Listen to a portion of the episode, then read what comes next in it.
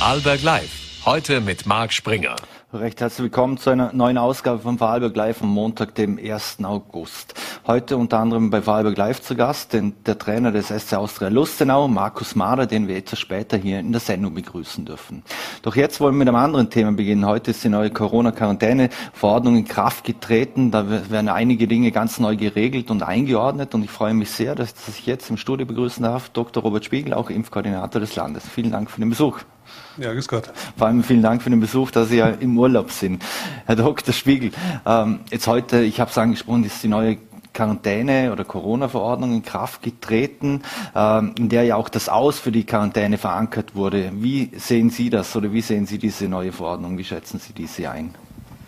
Ja, ich glaube, dass es schon ein, ein, Versuch wert ist, äh, dass man jetzt einmal die, die Eigenverantwortung wieder zurückgibt der Bevölkerung nicht wieder mit Verordnungen irgendwelche äh, Regeln ausstellt, äh, wo wir eigentlich in zweieinhalb Jahren gesehen haben, dass es zwar mit der Eindämmung ganz gut funktioniert hat, aber eigentlich nicht mit der kompletten Bewältigung. Also von daher ist es, glaube ich, schon ein vertretbarer Versuch.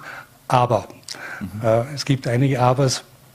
Ähm, das, das Wichtigste ist einfach, glaube ich, dass das wird sich mal allein schon zeigen, wie viele äh, Leute, die asymptomatisch sind, sich einfach dann auch testen lassen, weil ich sehe also keinen Grund, wenn ich mich gesund fühle, dass ich einen Test mache. Auf der anderen Seite ist es ganz, ganz wichtig, dass äh, die, die Bevölkerung soweit sensibel ist, äh, zu sagen, wenn ich ein, ein, ein, Symptom verspüre, wenn ich also einen grippalen Infekt habe, dass ich daran denke. Covid hat in den letzten sechs Monaten eigentlich so ein bisschen den ursprünglichen Schrecken verloren, weil einfach die ganz schweren Krankheitsverläufe äh, nicht mehr so häufig zu sehen sind. Was die Krankheit aber nicht verloren hat, das ist das Ansteckungspotenzial. Also die Ansteckungsgefährdung, die ist nach wie vor da. Und da, glaube ich, ist es schon sehr wichtig, dass man einfach mit, Hausverstand und Ruhe äh, sich selber beurteilt, sagt, wohl, ich bin ein bisschen grippig, zumindest sich selber testet. Äh, wenn der Test negativ ist, eventuell sogar einen zweiten Test einen Tag später machen oder einfach den Hausarzt kontaktiert und äh, die Symptome schildert und sich dann einfach auch vorsichtigerweise vorbeugend einmal in, in, in Eigenquarantäne äh, begibt. Mhm. Aber wie groß ist Ihr Vertrauen in die Eigenverantwortung der Bevölkerung? Man hat es ja, sei es bei den letzten Lockdowns, äh, wie auch immer gesehen, äh, dass die viele sich ja einfach, einfach an die Verordnungen und Regeln gar nicht mehr gehalten haben. Nee, ich glaube schon, dass die Bevölkerung verordnungsmüde ist. Aber ich glaube umgekehrt, wenn man jetzt wieder sagt, äh, pass auf euch selber auf, das ist einfach für mich eine Frage des Hausverstandes. Wenn ich, wenn ich also mit, mit meiner Oma zu tun habe, äh, dass ich einfach äh, doch achte darauf zu sagen, ich habe ein Ansteckungspotenzial, den wäre nicht, wenn ich, wenn ich positiv bin, also unbedingt die Oma besuchen gehen ich, dasselbe gilt ja auch für, was ich, diese, diese berühmten Wirtshausbesuche und alles, wo man sagt, wenn ich eine normale Grippe habe, dann gehe ich auch nicht ins Wirtshaus, aber dann bleibe ich halt zu Hause. Ich glaube, wenn man das sehr unaufgeregt ein bisschen betrachtet und äh, jeder da mit Hausverstand dahinter geht, dann äh, kann das schon, schon funktionieren. Aber mhm. wir dürfen das nicht vergessen, das Ansteckungspotenzial ist nach wie vor extrem hoch. Mhm. Also ich habe Covid, äh, äh, ziehe Maske auf, äh, darf ins Kaffeehaus gehen, aber ich darf nichts konsumieren. Äh, was macht denn überhaupt so eine Verordnung für einen Sinn? Ja, ich glaube, dass diese Verordnung schon ein bisschen unglücklich ist, oder? Aber ich denke, dass, dass die, die ganz große Mehrheit der Bevölkerung äh, das auch gar nicht braucht dass die sagt, ich, ich, wer will denn schon in, in einem Kaffeehaus sitzen mit der Maske?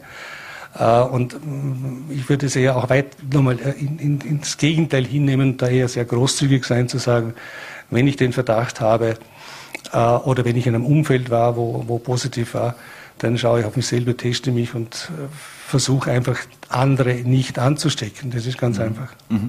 Sie haben es angesprochen, also es gibt vornehmlich leichte klinische Verläufe, Verläufe und grippeähnliche Symptome. Ist das jetzt die richtige Variante, um es laufen zu lassen sozusagen? Na, laufen lassen tut man es ja sowieso nicht. Oder? Es ist, ich glaube, ganz wichtig, dass das Ganze genau monetarisiert wird. Ich meine, wir schauen natürlich genau auf die Spitalszahlen, auf die Intensivzahlen. Wir haben Gott sei Dank in Vorarlberg eine lückenlose Abwasserüberwachung äh, auf, auf die SARS-CoV-Viren. Ähm, wir haben die Zahlen von den, von den Hausärzten, wie die Tests dort sind, also wie, wie hoch die, die Positivitätsrate dieser Tests ist. Also wir haben schon einige äh, Monitorisierungspunkte die ganz wichtig sind. Wir haben auch die Möglichkeit, mittlerweile das auch verschränkt zu sehen. Nicht? Wir haben immerhin eine, eine 55-prozentige komplette Impfrate in, in Vorarlberg. Das ist natürlich das Einzige, was ich glaube für den Herbst äh, nicht gut, dass wir da sehr schlecht aufgestellt sind. Vergleich Deutschland im Schnitt 75 bis 85 Prozent Drittimpfungen, also komplette Impfungen. Wir haben diese antiviralen Therapien, wir haben Antikörpertherapien. Äh, also wir haben schon eine Reihe von Möglichkeiten, äh, wo man eigentlich das, was wir am meisten fürchten, nämlich die Überlastung des Gesundheitssystems, äh, hintanhalten kann. Mhm. Wenn Sie das Monitoring auch angesprochen haben, äh, mit Abwasser etc. Jetzt wissen wir, man kann immer so leicht zum Test gehen äh, und, und, sich anmelden, sondern man ist auf dem Wohnzimmertest und dann Anführungszeichen beschränkt, außer man bringt einen PCR-Test zur Apotheke und so weiter. Aber es ist nicht mehr so komfortabel und so, und so bequem, wie es schon, schon mal war. Also ich, muss man daraus den Schluss ziehen, dass sich auch viele Menschen nicht mehr so, so testen. Sollte man zumindest das Testangebot wieder nach oben fahren? Also ich glaube, das Testangebot äh, könnte also nach meiner Einschätzung ja wirklich breiter bleiben oder sein. Ähm, was schon der Fall ist, also man ist natürlich schon, schon in den Startlöchern im Falle, dass man sieht, dass die Entwicklung wieder hinaufgeht und wir sehen ja, wie schnell das gehen kann, äh, dass man da natürlich alle diese Kapazitäten wieder in Betrieb nehmen kann. Aber ich würde schon auch meinen, wenn wir sagen, äh, wir haben jetzt keine Quarantäne mehr, wir haben Eigenverantwortung, dann sollte auch die Diagnosemöglichkeit äh, ein bisschen breiter und leichter zugänglich sein. Ja. Mhm. Jetzt weiß man, wir haben einen Fachkräfte- und Arbeitskräftemangel in, nicht nur in Vorarlberg, sondern in ganz Österreich. Es ist so ein bisschen ein, ein Kniefall. Ähm, wieder eine Empfehlung von vielen Ärzten, dass man, dass man so eine Verordnung äh, veröffentlicht und rausgibt. Ja, also ich halte diese, diese beschränkte äh, Möglichkeit, äh, unter Maske mich, mich quasi ähm, äh, unter die Leute zu begeben, schon, das ist schon sehr, sehr ähm, ja, also das ist zumindest sehr heikel. Äh, ich weiß aber schon von einigen Firmen, dass die selber schon jetzt sagen, okay, wir testen unsere Mitarbeiter vorher. Ähm, ich weiß auch, dass zum Beispiel die Krankenhausbetriebsgesellschaft jetzt schon sich Gedanken darüber macht, äh, wie sie damit umgehen soll, dass die, die Mitarbeiter möglichst nicht mit infizierten Verdachtsfällen äh, zur Arbeit kommen. Also die denken auch schon darüber nach, weil man einfach sehen, das ist natürlich schon ein bisschen äh, grenzwertig zu sagen, naja, du bist zwar ansteckend, du weißt, dass du ansteckend bist, aber jetzt gehe ich also arbeiten in ein geschlossenes Büro oder ich gehe vor allem auch in einem Gesundheitsbereich äh, zur Arbeit. Mhm. Wenn mehrere Personen zusammenkommen, die alle im selben Büro arbeiten und infiziert sind, dann müssen sie ja keine Maske tragen. Weiß man da wissenschaftlich eigentlich was? Muss man da keine Angst haben, dass vielleicht jemand eine andere Variante hat und die dann zu mir kommt oder, oder die sich. Also mir ist da absolut. Ganz mal ganz naiv gefragt mal so. Mir ist da absolut nichts bekannt. Mhm. Ähm, Glauben Sie, dass, dass dieser Zickzackkurs äh, zu Problemen in der Gesellschaft führen kann, vor allem äh, im Hinblick auf diese drohende Herbstwelle und äh, auch was Wiedereinführung von Maskenpflicht und Quarantäneverordnungen betrifft? Ja, ich glaube, dass wir, man muss es auch ein bisschen rückwirkend sehen. Natürlich, wir haben in den letzten zweieinhalb Jahren wahnsinnig viel gelernt. Äh, und man hat immer wieder mal Entscheidungen getroffen, die sich eigentlich im Zeitablauf widersprochen haben. Und damit ist natürlich eine, ein, ein Zickzackkurs herausgekommen, äh, den, man, den man so wahrgenommen hat. Aber auf der anderen Seite, äh, mein, ich kann Ihnen auch nicht sagen, was im Herbst passiert. Oder? Also mhm. es ist, man muss immer eigentlich von dem aktuellen Standpunkt oder dem aktuellen Wissen ausgehen, was man bestmöglich äh, äh, tun soll. Ähm, das ist das eine. Und das andere ist, glaube ich, schon, wenn wir jetzt sagen, wir haben jetzt so quasi die Quarantäne aufgelöst. Wir wissen einfach, wir haben also die Impfung, wir haben diese Therapien und wir haben das Social Distancing. Das ist so quasi, dann quasi die letzte äh, Barriere, die wir aufbauen können, dass man die möglicherweise wieder in Betrieb nehmen muss, wenn es, wenn es von den Zahlen her wieder notwendig erscheint. Und das muss uns schon klar sein. Oder? Und je besser wir selber aufpassen und je besser wir und mit Hausverstand und Ruhe jetzt mit der jetzigen Situation umgehen, umso weniger wahrscheinlich wird diese dritte Möglichkeit des Social Distancing nicht gebraucht werden. Mhm. Jetzt ist die Sommerwelle ja durchaus stärker eingetreten als erwartet. Ist das ein kleiner Vorgeschmack auf das, was uns im Herbst erwarten könnte? Also es gehen alle Prognosekonsortien davon aus, dass die Herbstwelle kommt. Ähm, wir haben jetzt die, die dominierende B5-Variante. Ob es wieder eine neue Mutante geben wird, das, das werden wir sehen, die, die sich da wieder, wieder äh, aufbaut. Ähm, das wird natürlich kommen mit der Urlaubsrückkehr, das wird kommen mit, mit, mit, mit, dem, mit dem etwas kühleren Wetter, mit geschlossenen Räumen. Also das ist, glaube ich, auch Hausverstand, dass das kommen wird. Das vielleicht Gute an der Sommerwelle ist das, dass wir doch jetzt wieder ein bisschen mehr immunologisch geschult waren so durch die Sommerwelle. Das heißt, dass die Herbstwelle vielleicht dann flacher äh, ausfallen wird als befürchtet. Mhm. Sie haben ja auch in Bezug auf diese Verordnung das in den Vorarlberger Nachrichten schon kritisiert, was die Kommunikation betrifft oder betroffen hat. Ähm, wie müsste man jetzt kommunizieren oder muss man jetzt stärker kommunizieren, auch was eine Impfung grundsätzlich äh, betrifft, dass man mal eine Grundimmunisierung hat? Ja, da muss man zu, zur Impfung muss man auch sagen, man hat natürlich da wahnsinnig viele Dinge hineingehofft in diese Impfung und äh, übergeblieben ist eigentlich jetzt die Tatsache, und das äh, hält sich jetzt seit sechs Monaten doch ziemlich hartnäckig, das ist also für äh, Covid-Zeiten ist das also eine, eine Ewigkeit, dass es drei Impfungen braucht und dass diese drei Impfungen nicht schützen vor Ansteckung, nicht schützen vor Erkrankung, aber sie schützen vor einem schweren Verlauf. Und das zu einem sehr, sehr hohen Prozentsatz. Und damit schützen sie auch vor den Long-Covid-Problemen, die es gibt. Mhm. Das ist eine der, der Grundbotschaften, die man sagen muss. Also es hat nicht eine Impfung, Teilimpfung, Booster, sondern wir brauchen eine Grundimmunisierung mit drei Impfungen.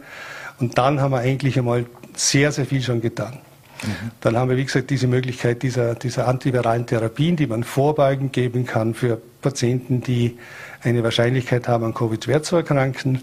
Und dann haben wir, wie gesagt, am Schluss noch einmal das Social Distancing, das man möglichst natürlich verhindern möchte. Mhm. Aber das sind eigentlich die, die, drei einfachen Botschaften, die man hinüberbringen äh, sollte. Vielleicht auch noch zur, zur Klärung, was die, die vierte, den vierten Stich betrifft. Mhm. Dort ist es auch so, der vierte Stich ist sicherlich gut für Ältere, die ihr, ihr Immunsystem etwas engmaschiger trainieren sollen. Aber wichtig ist einfach mal, dass ich diese Grundimpfung mit drei Impfungen habe. Mhm. Was raten Sie Menschen, die jetzt eine Grundimmunisierung haben, jetzt in den klassischen vulnerablen Gruppen von, von über 60, sollten die sich jetzt auch den vierten Stich holen oder sollte man eher, eher warten, bis es angepasste Impfstoffe gibt? Ja, ich glaube, das Erwarten auf den angepassten Impfstoff ist auch ein bisschen Spekulation. Ähm, wenn das jetzt so stabil ist wie jetzt, würde ich auf alle Fälle zur vierten Impfung raten, würde aber das jetzt einfach irgendwann im Laufe Ende Sommer äh, dann angehen, dass ich also auf die, auf die Herbstzeit möglich einen optimalen Schutz habe. Aber noch einmal, das kann man, ist, ist angeboten, es wird auch vom Nationalen Impfgremium empfohlen. Aber viel wichtiger für uns ist, glaube ich, momentan einfach diese, diese Komplettierung der dritten Impfung, dass wir da möglichst äh, auf der sicheren Seite sind. Also muss man, wie sieht es aus mit dem, dem angepassten Impfstoff von Pfizer und, und Moderna? Ist dann mit nicht zu rechnen in den nächsten Wochen oder vielleicht? Also von Moderna ist damit zu reden, dass es Ende September möglicherweise kommt. Äh, wie gut sie dann wirklich sind, das ist jetzt momentan auch noch nicht ganz klar. Sie werden wahrscheinlich schon ein bisschen besser sein, nur wenn wir dann, dann plötzlich eine C7-Variante haben, dann, dann stehen wir wieder irgendwo mhm. äh, dort. Was wir wissen, ist, dass die, die Urimpfung, also die alten Impfungen, wenn man die auffrischt, dass die eigentlich sehr gut wirkten. Äh, und die angepassten Impfstoffe, werden wir sehen, kann man jetzt auch nicht sagen. Mhm. Wird das bedeuten, dass wir uns äh, jährlich oder über kürzere Zeiträume immer wieder impfen lassen werden müssen?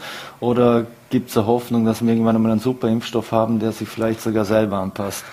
Ja, das wäre toll, ja. Nein, das gibt es sicher nicht. Das ist wahrscheinlich zu erwarten, dass es sich so ähnlich verhält wie mit der normalen Influenza, die man auch, die auch jedes Jahr angepasst wird. Diese mhm. Grippeimpfung wird ja auch jedes Jahr neu entwickelt für die neue Saison und dass das vermutlich mit den Coronaviren auch so kommen wird. Mhm. Abschließend, Sie waren ja auch äh, für Ärzte ohne Grenzen tätig, äh, soweit, soweit ich weiß, beziehungsweise auch in Afrika haben da der Busch-Ambulanz und, und, ähnliches auf, aufgebaut.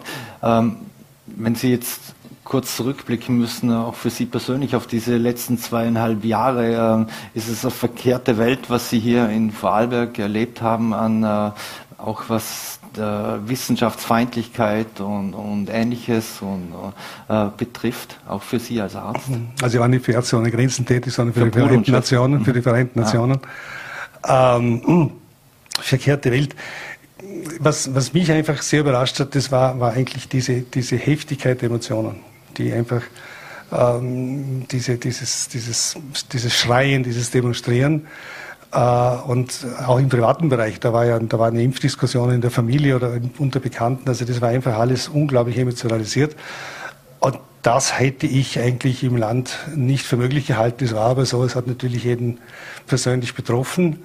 Und ähm, das muss ich auch sagen, wenn ich, ich war jetzt gut in Afrika vor zwei Monaten, die gehen also mit dieser ganzen Geschichte wesentlich entspannter um. Mhm. Eine letzte Frage noch. Äh, der Tod äh, der Doktorin Kellermeier hat das ganze Land äh, schockiert. Sie selber wurden ja auch schon als Zielscheibe von, von Corona-Leugnern. Wie schätzen Sie die Situation ein, beziehungsweise erwarten Sie sich von Politik und Exekutive in konkreten Bedrohungsfällen? Ja, das ist auch schwer zu sagen. Also ich, das ist also, wenn man das, wenn man persönlich betroffen ist oder wenn es auch die Familie betrifft, ist es natürlich sehr, sehr unangenehm. Äh, das ist das eine. Auf der anderen Seite glaube ich schon, dass man jetzt schon langsam nach zweieinhalb Jahren damit besser umgeht und auch ein bisschen gelassener umgeht. Und ich glaube, dass das auch jetzt auch zunehmend möglicherweise mit dem Wegverlauf dieser ganzen Verordnungen äh, deutlich besser wird. Das ist einfach so, wenn ich, äh, es betrifft jeden seinen, seinen eigenen Körper, es betrifft jedem seine eigene Meinung das muss man einfach respektieren und ein bisschen unaufgeregter miteinander umgehen. Mhm. Aber diesen, diesen Fall Kellermeier, die, die, die sich offensichtlich das Leben genommen hat, ähm, wie ist es Ihnen da dabei gegangen, als Sie sowas gehört haben? Ja, ich bin natürlich auch komplett erschrocken, also weil ich schon auch mir sehr gut vorstellen kann, wie das, wie, was, was man sich da alles denkt und, und, und, und was man das Unheimliche ist, das Anonyme dann. Nicht? Man weiß ja nicht genau, was, was, was steht da dahinter. Und äh, ich glaube schon, dass es dann ganz, ganz wichtig ist, wenn man in so eine Situation hineinkommt, die dann auch mit Angst verbunden ist, dass man da auf alle Fälle ähm, Leute hat, äh, mit denen man sich austauschen kann, mit denen man sprechen kann. Ich weiß nicht, die Vorarlberg-Exekutive weiß ja sehr schnell, mhm. äh, was bei uns da so etwas, etwas unruhig wurde, äh, hat da sehr schnell Hilfe angeboten und, und, und war also auch präsent. Also das hat gut funktioniert.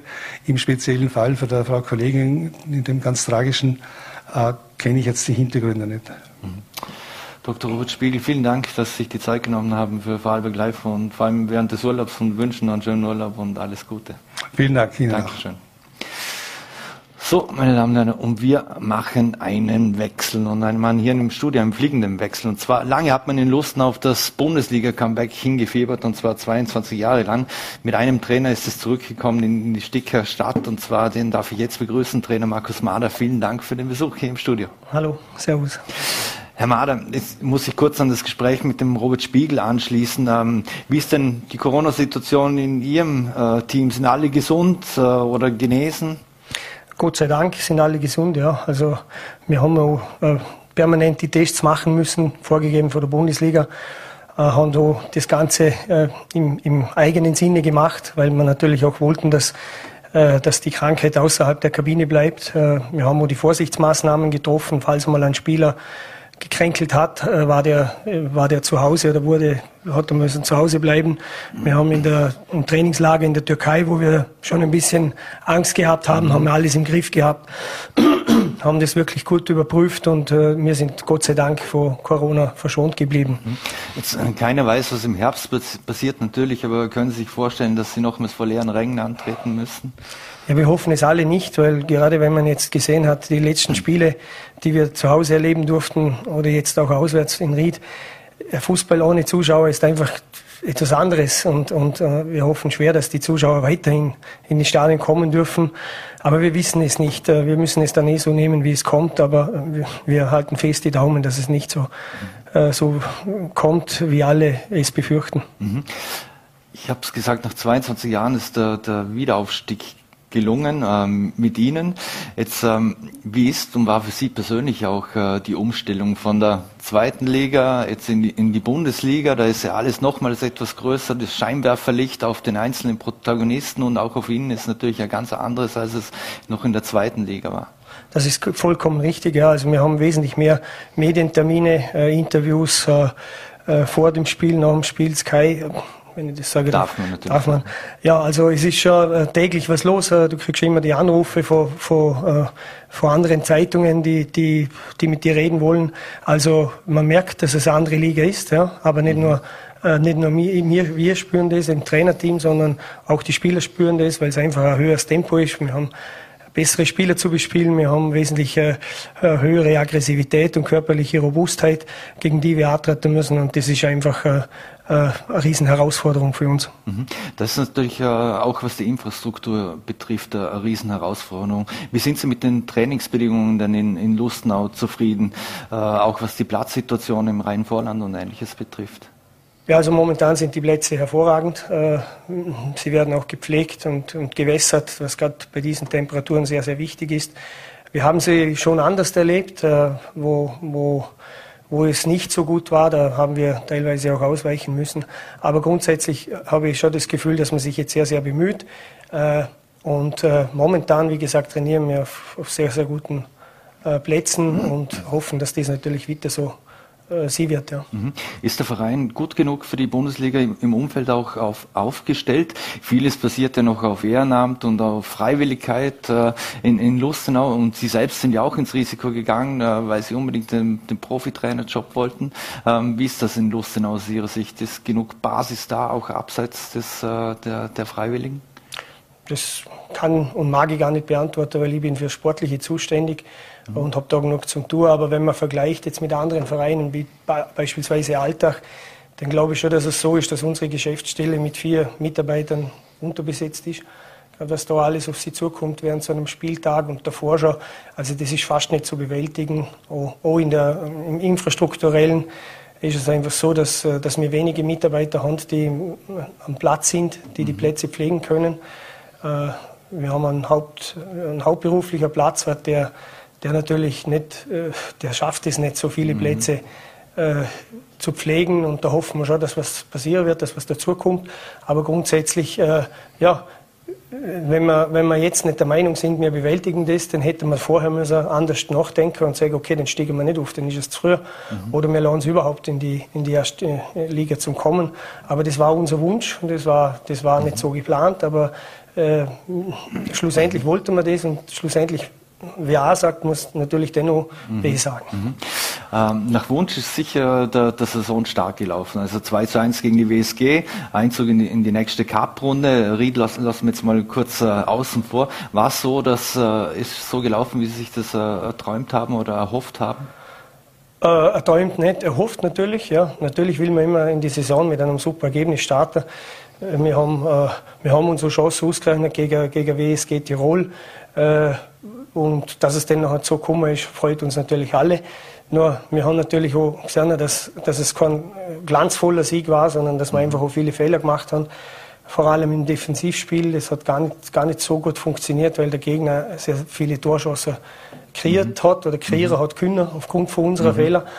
Ähm, ja, Trotzdem sind wir natürlich happy und wir nehmen die drei Punkte gern und wir geben sie ja nicht mehr her. Mhm. Nur es sind jetzt zwei Runden gespielt und äh, ja, äh, mhm. wir wissen, dass, es, dass wir noch sehr, sehr viel lernen müssen. Mhm. Sie haben es gesagt, äh, es gibt andere Robustheit in, in der ersten Liga, andere Schnelligkeit in, in der Liga. Äh, wie viel Eingewöhnungszeit kann man der Mannschaft gewähren, dass sie sich da, da umstellt? Wie viel können Sie sagen, dass, wie lange können Sie der Mannschaft sitzen?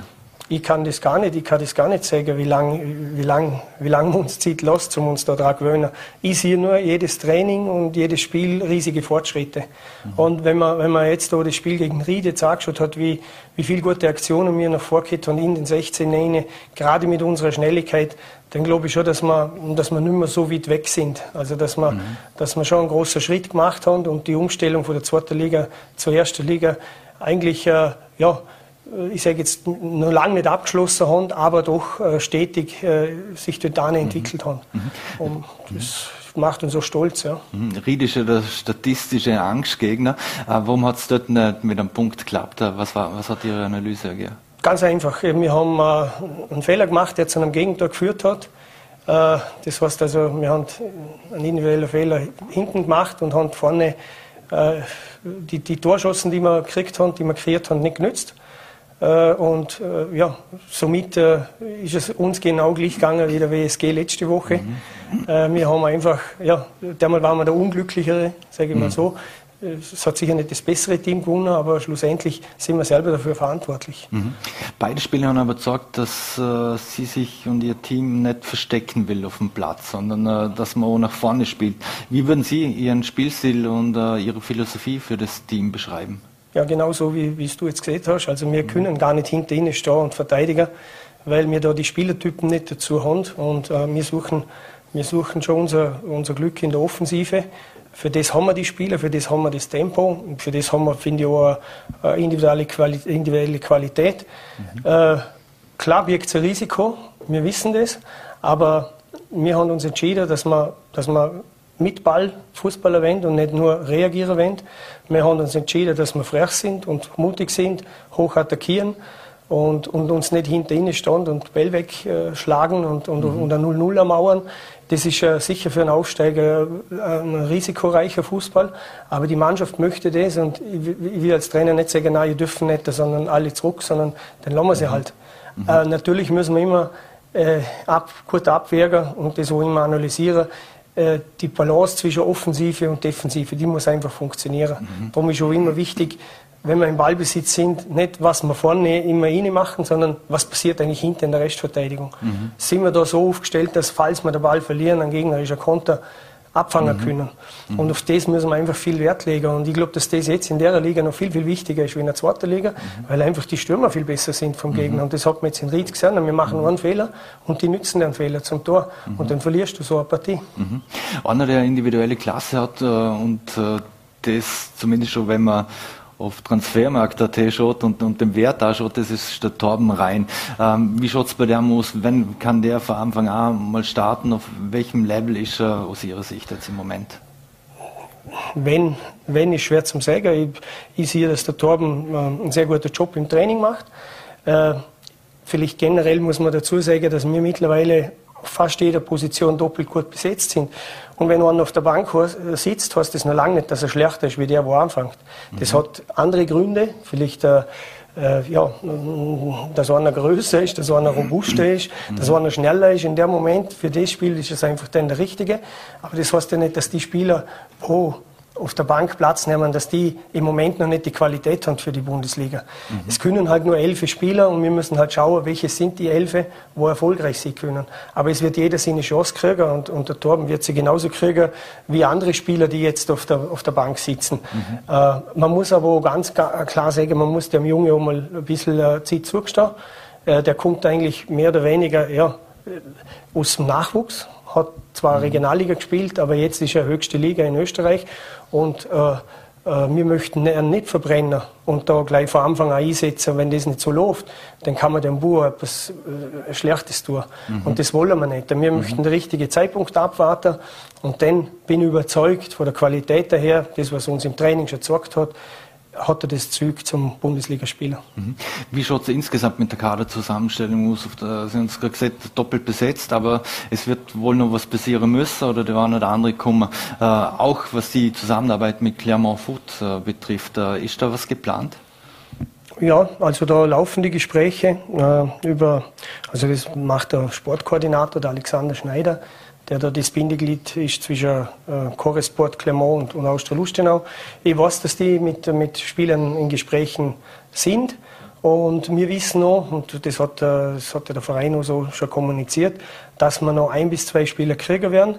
Ähm, nur, was, ich will das als Trainer nicht fordern und ich will es auch nicht vorantreiben, weil ich weiß, das kann bis zum Schluss dauern, worüber du jetzt sieht, und mhm. es kann auch irgendwas Spezielles passieren.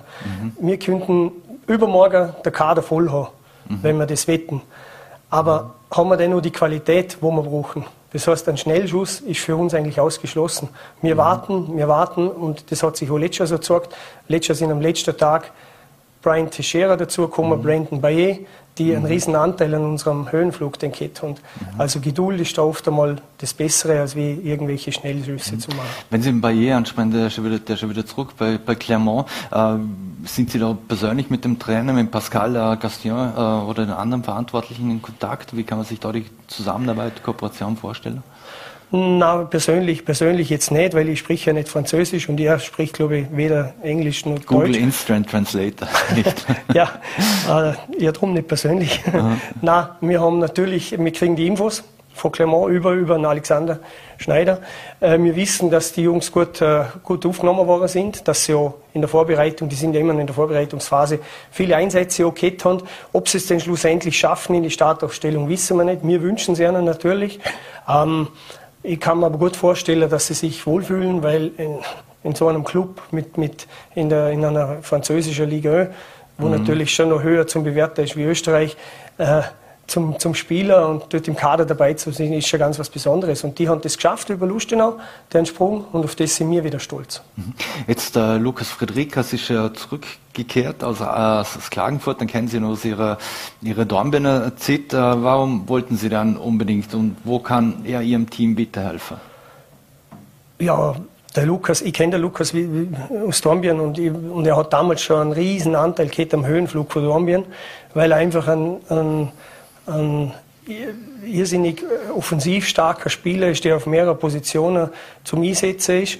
Äh, er hat eine gewisse Grundschnelligkeit, er hat eine irrsinnige Technik, ähm, er ist torgefährlich, also alles das, was wir äh, eigentlich suchen.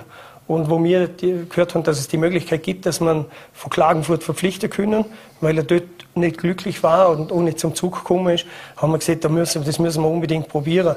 Aber das ist ein gutes Beispiel, weil das ist jetzt lang gegangen. Weil wir mhm. haben ja den Kontakt schon vor einem Monat gehabt. Aber dort war es so, dass Klagenfurt gar kein Interesse gehabt hat, um den Lukas abgehen. Mhm. Und je länger es jetzt gegangen ist in der Vorbereitung und so, auf einmal tun sich irgendwo Türen auf und es hat funktioniert und wir sind alle sehr, sehr happy. Und ich glaube, er hat jetzt gegen Rido schon gezeigt, in der halben Stunde, wo er reingekommen ist, was er eigentlich für unser Offensivspiel, äh, äh, was, er, was er dort belehren kann. Mhm. Gerüchte hat so um Fabian Schubert vom FC St. Gallen. Ist der Thema? Nein, nie im Leben war dieser Thema. Das sind Gerüchte, ja. Mhm. Aber Fabian Schubert, erstens trifft er jetzt permanent bei St. Gallen. Also ich kann mir nicht vorstellen, dass St. Gallen so einen Stürmer Gauler will. Zweitens absolut nicht in unserer Preisklasse. Mhm. Äh, verlängert haben Sie mit Adriel Silva. Und zwar der ist schon im letzten im Saisonfinale ausgefallen, immer noch rekonvaleszent. Mit wen kann man, bis wann kann man da mit einer Rückkehr rechnen? Ja, er ist jetzt, glaube ich, heute der erste Tag aus dem Krankenstand raus. Also er hat sich die Schulter gebrochen, das hat man mit, mit mehrmals also operiert, mit mehreren Platten drin. Er hat äh, leichtes Training mitgemacht, aber nicht, äh, nicht im, im, also nicht Zweikämpfe und so, hat er nicht machen dürfen. Jetzt ist das grüne Licht da und der stiegt ab morgen Vollgas ins Training ein. Und wer der Adriel kennt, der weiß, dass der so schnell wie möglich äh, äh da zurückkommen will in den Kader. Und äh, der wird sich da, der wird sich da reinhauen im Training. Und da mache ich mir gar keine Sorgen. Und ich glaube, dass der vielleicht jetzt nicht in der nächsten zwei, drei Runden, aber spätestens ja, in der vierten, fünften Runde dann wieder Thema wird, sie wird für uns. Ja. Mhm.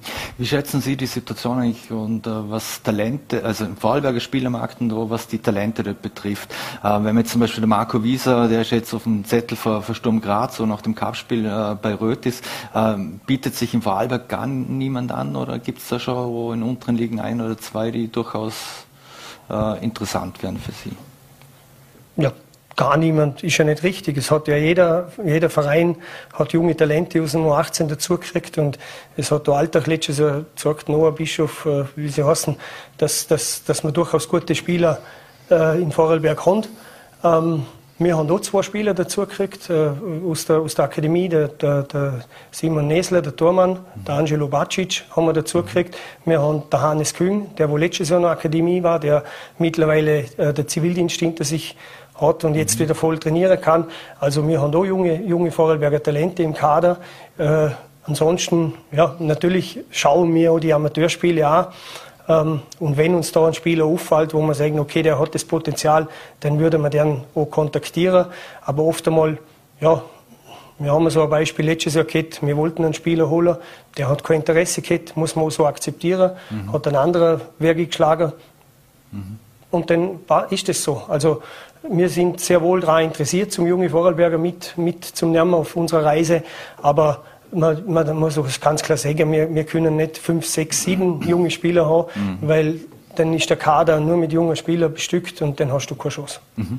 Einer, der oft gesagt hat, vor allem im, im ersten Spiel, wo seine Zweikampfstärke ausgespielt hat, das war der, der Pius Grabherr. Wie wichtig ist er so, ich bezeichne ihn jetzt mal als Ur, Ur Lustenauer, dass er als Identifikationsfigur äh, wirkt im Team. Ja. Ich glaube, über Bios äh, muss man nicht reden. Das ist, ein, das ist die Identifikationsfigur in Lustenau. Äh, das ist ein Lustenauer Junge, der, der, der, äh, der einmal Glück außerhalb von Lustenau versucht mhm. hat. Ähm, ja, wir sind happy, dass er wieder zurückgekommen ist und, und, und ich glaube, er ist jetzt einfach in seinem dritten im Frühling oder vierten Frühling, weil er performt nicht nur jetzt in der Bundesliga sehr gut, hat man jetzt auch in den ersten zwei Spielen gesehen, sondern er war ganz eine wichtige Stütze, vor allem letztes Jahr im Aufstiegsjahr. Mhm. Äh, der Pius hat immer seinen Markt gestellt, hat eine irrsinnig wichtige Funktion, was das Coaching anbelangt. Äh, die Spieler hören auf ihn, er ist schon ein wichtiger Typ in der Kabine. Mhm. Also wir sind rundum glücklich, dass der Pius weiter bei Austria Lustenau seine Karriere fortsetzt. Mhm. Ich habe am Anfang schon über die Infrastruktur geredet. Äh, wie wichtig ist es denn, äh, oder wäre es für den Verein, dass das neue Stadion noch kommt? Weil diverse Dinge sind ja äh, im finanziellen Spielraum nicht drin, aber dafür Lustenau, was man da ist schon immer sehr gute Atmosphäre, alles rundum. Wie wichtig wäre es, dass dieses Schmuckstück in Lustenau so schnell wie möglich da ist? Ich, ich finde es extrem wichtig, weil wenn man unser Stadion anschaut, was völlig richtig ist, ist, dass wir eine super Atmosphäre haben. Wir haben eine Nordtribüne, die bebt äh, jedes Heimspiel. Äh, ich glaube, es wird aus uns äh, fällt der Leute nichts, wenn man die Verpflegung, unser VIP-Club, die Stände, das ehemalige Austria-Dorf mhm. anschaut, ist das sicher was Einmaliges. Aber man muss schon ganz klar sagen, dass die Tribünen immer noch Professorien aus früheren Jahren sind. Das sind, das sind Stahlstützen. Ich bin schon der Meinung, dass ein Bundesliga-Verein den Anspruch hat, auf zum tolles Stadion an zum Stellen und ein paar Kilometer südlich hat man sie auch so gemacht. Was, mhm. Da war stetig ein Ausbau. Und wenn man jetzt da schaut, was Alter für ein Schmuckstückle hat und die ganze Infrastruktur gewachsen ist mit dem Campus, mit dem mhm. Kindercampus, mit den Trainingsplätzen, wo sie zur Verfügung haben, ja, dann können wir nur neidvoll offen schauen und sagen, das möchte man eigentlich auch. Mhm. Aber ich finde schon, dass ein Bundesliga-Club der Anspruch hat, darf, zum ein ordentliches Bundesliga-Stadion zu besitzen. Mhm. Ist es so wichtig, aber auch für den Nachwuchs, äh, wo, dass die einfach jedes Wochenende in so einem Schmuckstück dann äh, ihre Vorbilder sind? Absolut, ja klar. Das, das, das, das macht gleich ein anderes Bild. Und, und, die, und, die, und die jungen Spieler oder die jungen Burschen, die wo bei uns trainieren, die kommen ja ins Stadion, die, die sehen uns ja im Stadion, die kommen vor Kabine, die möchten reden mit uns, äh, sind da oft einmal im Training dabei, im Rheinvorland und so. Und wenn, man, wenn die sehen, boah, in einem Stadion möchte ich auch spielen, dann ist das ein riesen Ansporn für so einen jungen Kerl. Und man darf nicht vergessen, da sind irrsinnig viele Kinder umeinander. Und deren Kinder musst du einfach auch eine Sportstätte zur Verfügung stellen. Mhm. Sie haben jetzt in, in Ried antreten müssen. Das nächste Spiel ist schon wieder auswärts. Sie müssen nach äh, Hütteldorf zum grün-weißen Duell. Ähm, mit welcher Erwartung fahren Sie nach Wien? Also wir, wir, wir freuen uns riesig auf das Spiel. Es ist für unser Erlebnis, was mir jetzt, äh, was vor uns steht, äh, so wie viele andere Spiele, wo noch kommen auch. Ähm, wenn man jetzt angeschaut hat, das erste Heimspiel vor Rapid vor 13.000 Zuschauern, das wäre mir vielleicht auch, aber vielleicht nicht 13, vielleicht sind es 12 oder 11 oder 10. Faktisch, wir wären eine Riesenstimmung in einem tollen Stadion erlebbar. Und das wird natürlich für, für uns eine riesige Herausforderung, weil für uns, glaube ich, bis auf Matthias Mack noch nie ein Spieler vor so einer Kulisse gespielt hat. Und da kommt es dann natürlich schon darauf an, wie, wie bereiten wir die Jungs jetzt vor auf das, was mhm. kommt. Auf der anderen Seite kann das so ein riesen Ansporn für uns sein, weil man spielt doch lieber vor vielen Zuschauern und wenn man vielleicht das eine oder andere Mal beschimpft wird, als wir, wir spielen gegen Rapid 2 vor begeisterten 44 Zuschauern. Mhm. Also das wird, äh, das wird für uns alle nur ein traumhaftes Erlebnis mhm. werden. Machen Sie das denn selber mit dem Team und mit der Mannschaft, dass Sie sich da einstellen? Jetzt weiß man, es gibt ja Teams, die setzen auf Mentalcoaches und, und was weiß ich was. Oder, oder machen Sie das alles selber mit, äh, mit Ihren Jungs? Natürlich bereiten wir sie schon vor, aber im Prinzip erübrigt sich das, weil wenn Sie wenn Sie äh, die Spiele anschauen vom Wochenende, mhm. äh, dann sehen Sie ja, was auf Sie zukommt. Also ich kann mir nicht vorstellen, dass irgendwo ein Spieler nicht das Spiel von Rapid gesehen hat und die Zuschauermassen, wo da im Stadion waren und die gute Stimmung. Also ich denke, dass jeder einzelne Spieler sich irrsinnig freut auf den, auf den nächsten Sonntag. Ja. Mhm. Wer, wer, sind die Favoriten in dieser Saison für Sie äh, in, in der Bundesliga? Wer, wer sind Sie ganz vorne? Ah, da muss ich jetzt ganz scharf überlegen, aber Salzburg. Also Salzburg wird ganz vorne sein. Äh, Sturm Graz hat gezeigt, dass sie mithalten können jetzt am Wochenende. Auch die werden eine super Rolle spielen, aber dennoch hat Rapid, Austria, halt eh, sind eh immer die gleichen, mhm. äh, die gleichen Verdächtiger, die mhm. wo einfach schon jahrelang in der Liga riesige Rollen spielen und, und, und äh, nicht zum Vergessen der LASK, WRC. Also da, da kann man schon davon ausgehen, dass die ersten fünf, sechs Plätze eigentlich äh, schon fix vergeben sind. Mhm. Ja. Jetzt haben wir zwei Spieltage gehabt. Äh, Sie liegen auf Platz fünf mit drei Punkten, Alltag ist auf zehn ähm, mit, mit einem. Jetzt vieles fokussiert sich aufgrund äh, dieser Trainerverpflichtung von, von Miro Klose ähm, auf Alltag. Äh, wie sehr hat Sie denn dieser Trainer Transfer-Coup überrascht, der Alltag, dass Sie den Miro Klose da bekommen haben? Ja, ich finde es ich find's voll cool für Vorarlberg. Ganz ehrlich. Wer hätte das vor zwei Jahren noch gedacht, dass so, ein, so eine prominente Persönlichkeit zu uns kommt als Trainer? Zeigt mir auch, dass man in Vorarlberg wirklich gute Arbeit leistet und nicht nur Alltag, sondern nicht so in dem Verlust auch. Ne? Mhm. Weil sonst kommt so, ein, so, ein, so, eine Person nicht auf die Idee, zum nach Vorarlberg zu kommen. Abgesehen davon, dass wir ja eine wahnsinnige Lebensqualität äh, jedem, jedem Auswärtiger bieten. Und das mhm. hört man auch immer wieder, wie, wie schön, dass sie es in Vorarlberg finden. Aber ich glaube, wir haben einfach auch fußballerisch und sportlich uns einfach einen guten Namen gemacht. Das kleine Ländle ist schwer. Mhm. Und nur so kannst du so eine Persönlichkeit auch nach, nach Alltag äh, lotsen. Mhm. Und da kann man Alltag nur gratulieren. Ja. Mhm. Am 20. August müssen Sie mit äh, Ihrem Team nach Alltag und zwar zum, zum ersten Derby. Was macht denn so ein Derby? Sie sind ja nicht äh, nur Trainer, sondern Sie waren ja auch Langspieler. Das ist, boah, also was es macht, das kann ich jetzt noch nicht sagen. Das ist noch lang, mhm. lang äh, weg. Wir, haben, äh, wir, wir schauen immer nur von Spiel zu Spiel und wir bereiten uns jetzt auf, auf Rapid Wien vor. Äh, und in der fünften Runde ist es dann, glaube ich, Alltag und da werden wir uns dann ab dem Ab der vierten Runde werden wir uns mit Alltag beschäftigen. Also äh, was es aber sicher machen wird, ist, dass äh, so wie jetzt, äh, ähnlich wie jetzt bei dem Rapid-Spiel, aber nächste Woche im Heimspiel gegen, gegen Hartberg, mhm. wir werden uns wieder freuen auf Erlebnis, weil es wird wieder Erlebnis werden. Wir werden wir werden auch beim Derby volles Haus haben. Äh, mhm. Im Schnabelholz da mhm. bei uns im, im, im, im eigenen äh, im eigenen Stadion. Und das Derby sind immer spezielle Spiele. Vor allem auch für die Spieler natürlich, weil sie von vollen Hütten spielen. Und auf das freuen wir uns natürlich, mhm. aber das ist noch viel zu weit weg und wir konzentrieren uns jetzt auf Hütteldorf. Mhm. Abschließend noch Vorarlberg ist ein, ist ein kleines Bundesland äh, mit begrenzten Sponsorenmitteln und, und, und, und Firmen, die in, in, Vereine investieren wollen. Ist äh, Platz für zwei Vorarlberger Vereine in der Bundesliga? Es muss Platz sein, weil es sind jetzt zwei in der Bundesliga. Ob langfristig werden wir sehen, aber äh, momentan funktioniert aber ich weiß, auf was du raus willst. Mhm. Die, die Funktionäre jammern natürlich. Klar, man muss sich die Sponsoren jetzt teilen. In einem kleinen Ländle äh, ist das sicher ein Thema, wo man berücksichtigen muss. Aber ich bin, bin jetzt so ganz ehrlich und wir haben da so eine große Wirtschaftsmacht in, in, im, im Ländle und wir haben so große Firmen, ne? Firmen, wo Weltkonzerne sind, dann muss man halt einmal mit denen reden. Dann, dann Vielleicht mhm. ist da einer zum, für Fußball zum Begeistern. Aber das ist auch wieder nicht meine Sache, weil ich bin Trainer, ich muss schauen, dass das Sportliche äh, mhm. funktioniert. Für das hat jede, jede Mannschaft eine Marketingabteilung, da sollen sich die um das kümmern. Mhm. Aber ich glaube, dass da ein Riesenpotenzial im Vorarlberg schlummert. Mhm.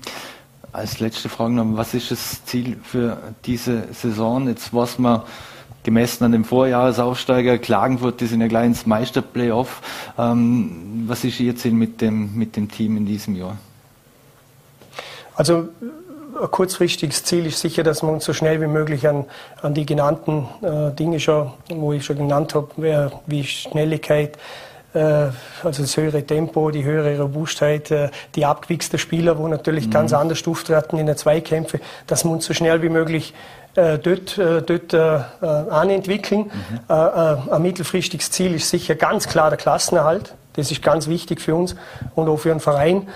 Und ein langfristiges Ziel ist natürlich, uns in der Liga zum Heber und mhm. langfristig in der Liga zum Bleiben. Also das soll keine Eintagsfliege sein, dass wir jetzt da mhm. ein Jahr jetzt das alles mitnehmen und nur Hurra durch, mhm. durch Österreich fahren und sagen, war super, in dem Stadion, in dem viele Zuschauer. Wir mhm. wollen dort performen sportlich und wir müssen sportlich performen, damit wir das, das mittelfristige Ziel Klassenerhalt und das langfristige Ziel länger in der Bundesliga zum Leben als wie letztes Mal, letztes, Mal, letztes, mhm. letztes Ding war es glaube ich drei Jahre. Wir wollen auf lange Sicht in der Bundesliga spielen und was, das ist eine riesen Herausforderung und, und, und da mag jetzt vielleicht der eine oder andere denken, das ist ein Träumer, aber wir sehen es einfach so. Mhm. Wir wünschen auf jeden Fall viel Erfolg für dieses nicht nur kurzfristige, aber das langfristige Ziel. Vor allem freuen wir uns auf ganz, ganz viele Derbys hoffentlich in den nächsten Jahren und wünschen vor allem jetzt noch viel Erfolg bei Rapid und uh, für den Rest der Saison. Vielen Dank. Vielen, vielen Dank. Danke. Danke für den Besuch. So, meine Damen und Herren, und das war's schon wieder mit Vorarlberg Live. Wir bedanken uns fürs Dabeisein, würden uns freuen, wenn Sie morgen wieder einschalten, 17 Uhr, Ländle TV, Voll.at oder VN.at. Ich wünsche Ihnen einen schönen Abend und alles Gute.